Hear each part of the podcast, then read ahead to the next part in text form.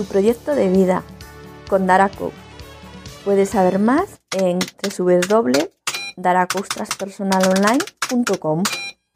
Hola, ¿cómo estás hoy? ¿Ya te lo has preguntado? Después de esta pequeña reflexión, déjame que pase a preguntarte qué tal te fue el primer ejercicio de tu proyecto de vida. Muchas son las personas que se han puesto en contacto conmigo para contarme que ya en este primer ejercicio se sienten felices, que les ha hecho reflexionar, que han descubierto cosas importantes. ¿Y tú? ¿Qué es lo que te llevas de este primer ejercicio? Espero con muchísima ilusión tu respuesta. En este segundo episodio has de coger también tu libreta y tu bolígrafo pero también has de tener cerca un espejo. Te recomiendo que busques un lugar tranquilo donde puedas conectar contigo mismo, contigo misma y lleves un espejo donde poder mirarte. Como seguro que te has quedado con ganas de más, hoy vamos a hablar en este segundo episodio de mi proyecto de vida de lo que es el autoesquema. Así que abre tu mente. Empezaré explicándote qué es el autoesquema. El autoesquema es, es lo que te permite saber cómo te relacionas contigo mismo, contigo misma, partiendo de lo que piensas, crees y valoras de tu propio yo. Esto ocurre mediante procesos de retroalimentación continua, autopercepciones y autoevaluaciones, que se dan a través de tu relación con el medio, son producto de experiencias vividas con tu familia, con tus amigos, amigas, vecinos, vecinas, compañeros y compañeras de trabajo y el medio en el que vives. Por eso hoy vamos a empezar con la autoimagen. ¿Me gusta lo que veo de mí? En este segundo ejercicio vas a realizar una valoración de cómo te ves a ti mismo o a ti misma. Para ello, lo primero que debes preguntarte, ¿qué es para mí la autoimagen? Cuando lo tengas, escribe la respuesta en tu cuaderno donde estás comenzando a crear tu proyecto de vida. ¿Lo tienes?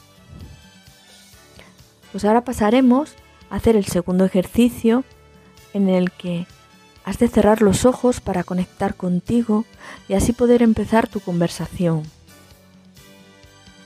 Haz tres respiraciones profundas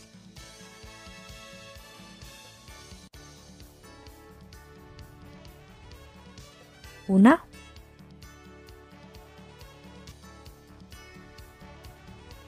Dos. Tres. Ahora que ya has conectado contigo, estás preparado o preparada para empezar. Visualízate cómo eres y cómo te gustaría ser. Ahora, abre los ojos y mírate en el espejo. Habla a esa persona que tienes delante de la misma manera que lo harías con la persona que más quieres. Tómate tu tiempo, observa cada parte de su rostro, de su cuerpo y dile con cariño todo lo que te gusta de lo que ves. Como por ejemplo, me gusta tu color de ojos, tienes unas manos muy bonitas, cualquier cosa que se te ocurra y que te guste de lo que estás viendo. Dialoga con esa persona de una manera cariñosa y si ves algo que no te gusta, házelo saber con todo el cariño y sugiérele qué puede hacer para cambiarlo. Recuérdale que el cambio está en sus manos. A continuación, escribe una carta con lo que observaste. Describe lo que más te gustó y lo que no te gustó tanto. Tómate todo el tiempo que necesites para mirarte en el espejo y decirte todo eso que te gusta de ti. Después, escríbete esa carta con todo lo que has observado. También te recomiendo que anotes en otra hoja las sugerencias que te has hecho para mejorar tu autoimagen. Es importante que escribas tanto la carta como las recomendaciones, ya que nuestro cerebro empieza a procesar una vez que ve las cosas escritas. empieza a funcionar para lograr eso que queremos ser. Este ejercicio te va a llevar un tiempo. He tenido personas que no han conseguido mirarse al espejo por miedo, por miedo a lo que se pueden encontrar, por miedo a no descubrir lo que no quieren ver.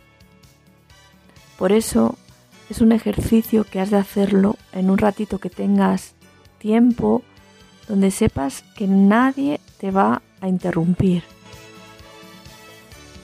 Es un momento que vas a dedicar para ti, para conectar con tu yo esencial, para tu crecimiento personal. Espero que te haya servido para empezar a conocerte un poquito más y acercarte a lo que quieres conseguir en tu vida. En el próximo podcast hablaremos de autoconcepto. Si te ha gustado este podcast, compártelo para llegar a más personas. Y si quieres estar al tanto de todas las novedades, sígueme en mis redes sociales. Si deseas que te hable de algún tema que te preocupa, puedes mandarme un audio al correo daracoach.gmail.com. Nos oímos en el próximo podcast.